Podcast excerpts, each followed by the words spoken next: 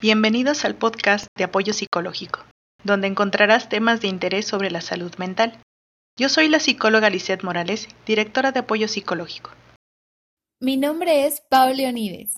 Y yo, Efraín González, colaboradores de apoyo psicológico.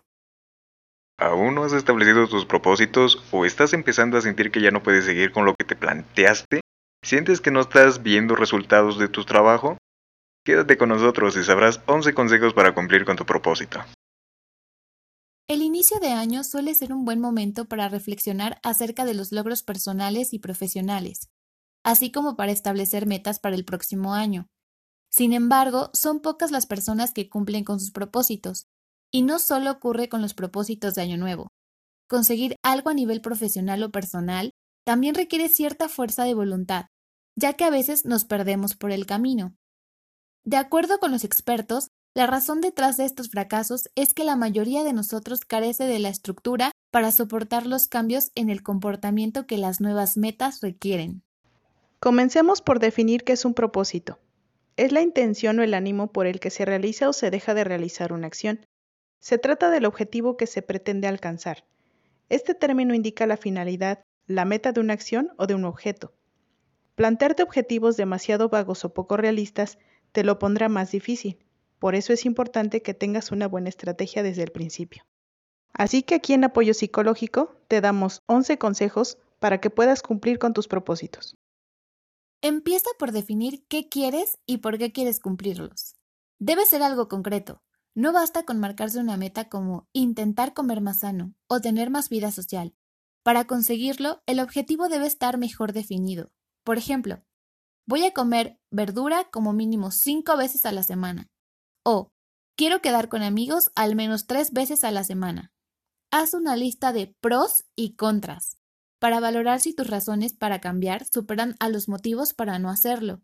Por ejemplo, en el caso de querer salir más a menudo, los pros podrían ser me gusta pasar tiempo al aire libre, me siento mejor cuando lo hago, me sirve para estrechar lazos familiares o de amistad, y los contras, no tengo tiempo, me cuesta demasiado esfuerzo, etc. Ahora, escribe tus propósitos en tiempo presente. Esto va a permitir que visualices tomando acción hoy mismo, sin posponerlos. Esto va a hacer que los tengas más claros, ya que el cerebro, al recibir una oración específica, dirige acciones consistentes. Puedes hacerlo como si te estuvieras escribiendo una carta. Esta es una buena manera de poner en orden a tus pensamientos y emociones y así detectar si tu motivación por lograr todos estos objetivos que te has marcado es alta o debes esforzarte un poco más antes de poner las manos a la obra. Por ello es importante que te fijes muy bien en el lenguaje que estás utilizando si en tu escrito, en la carta que decidiste hacer, aparecen con frecuencia palabras como pero es que tengo que, debería de, puede que esto esté indicando tu resistencia ante lo que quieres lograr y que a la mínima perturbación acabarás tirando la toalla. Pero, por otro lado, el término como quiero, lo voy a lograr, eh, estoy destinado a esto, sugieren que tienes una mejor predisposición a lograr todo lo que te estás proponiendo. Establece metas realistas.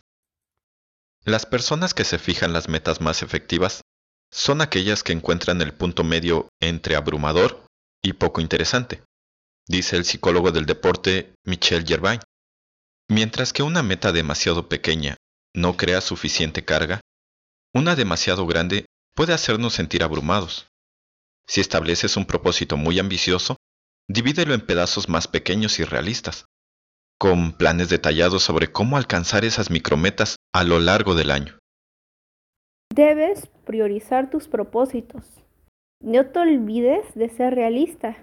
Es mejor tener la menor cantidad de propósitos, si es posible solo uno por vez, y que te cueste el mínimo esfuerzo al inicio, porque de esta forma será mucho más fácil de que tengas el control de ellos, que te puedas concentrar en las acciones diarias que vas a hacer para lograrlos.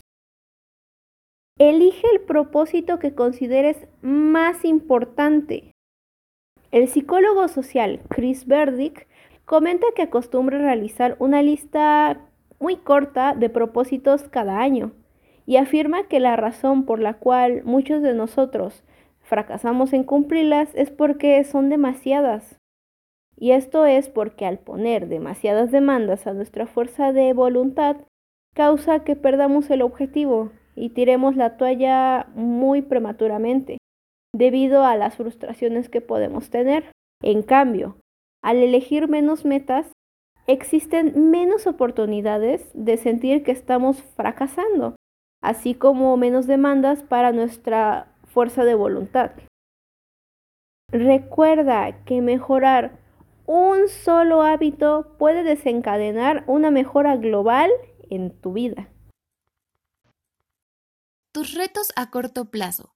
Empieza poco a poco. Al principio tu objetivo te parecerá muy lejano, y eso puede llevarte a abandonarlo. Para evitar esto, proponte logros intermedios. Por ejemplo, para aumentar tu vida social, empieza por quedar una vez a la semana. Cuando lleves dos semanas, incrementa las salidas a dos veces, y así sucesivamente. Divide tus objetivos en pequeños desafíos. Así el camino no te parecerá tan largo. Elige un recordatorio efectivo. El mejor recordatorio es escribirlo en un papel y dejarlo en un lugar visible, donde lleves a cabo una actividad que hagas todos los días como cuando te bañas o en donde ves o lees las noticias, mientras tomas café, sobre la cama, etcétera, etcétera. Una nota, una alarma en el móvil o un objeto que te recuerde siempre serán buenas opciones. Trata de enganchar tu pequeña acción diaria después de algún hábito que ya tengas o en tu rutina diaria. También es importante identificar los obstáculos. Aunque escribir las metas es una técnica muy usada, ya que fuerza a un nivel más profundo de compromiso, el psicólogo del deporte, Michael Gervais, recomienda ir un paso más allá y escribir también las cosas que pudieran obstaculizar el cumplir estas metas. Aquí es donde empiezas a identificar los pensamientos que te piden atreverte. Dice, si estableces una meta de, por ejemplo, llamar a 20 prospectos al día, pero le temes al rechazo, acepta esos miedos y piensa cómo puedes convertir los pensamientos negativos en positivos. Debemos hacer un balance. Esto refiere a que tenemos que apuntar cada día las circunstancias que han impedido o que han facilitado que lleguemos, nos acerquemos o incluso queramos desistir de nuestra meta. Por ejemplo, si has cancelado algunas de tus citas semanales, con algún profesional que veas, un amigo, un familiar, etc., apunta justamente ese día el por qué no pudiste o quisiste acudir, eh, si te ha surgido algún imprevisto, te encontrabas muy cansado, preferías quedarte en casa leyendo o un sinfín de razones más. Esto te va a ayudar a que tengas visualizado cuáles son las circunstancias, los sentimientos, o los percances más comunes que tienes cuando decides hacer algo. Haz tus metas tangibles.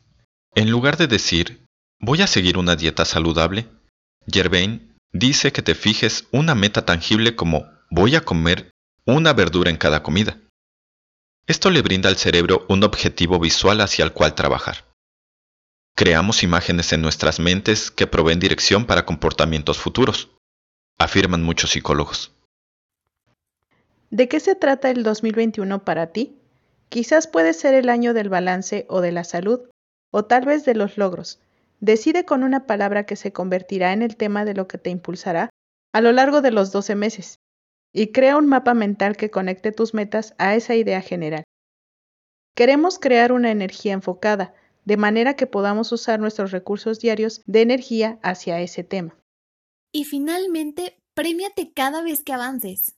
Ganarás motivación. Busca premios que puedas concederte cada vez que llevas a cabo una acción que te acerca a tu objetivo. Esto te ayudará a no tirar la toalla. Al principio, puede ser útil reforzarse a menudo. Piensa en tres o cuatro premios. Por ejemplo, comprarte algo, ver una serie, un día de spa, una pequeña aventura de fin de semana, etc. Y altérnalos para no acostumbrarte.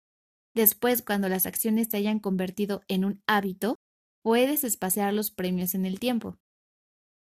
Para reforzar estos consejos y lograr más rápido tus propósitos, te invitamos a hacer uso de las técnicas de creación de hábitos que hemos publicado anteriormente. Estos te ayudarán a crear una rutina, la cual puede ser la mejor herramienta para lograr constancia y así tus propósitos. Queremos saber tu opinión y dudas sobre el tema. Te invitamos a participar en las encuestas que puedes encontrar en nuestras redes sociales. Búscanos en Facebook como Apoyo Psicológico, en Twitter como Apoyo Psicológico 1 y en Instagram como Apoyo-Psicológico 8. Somos Apoyo Psicológico y nos vemos en el siguiente capítulo.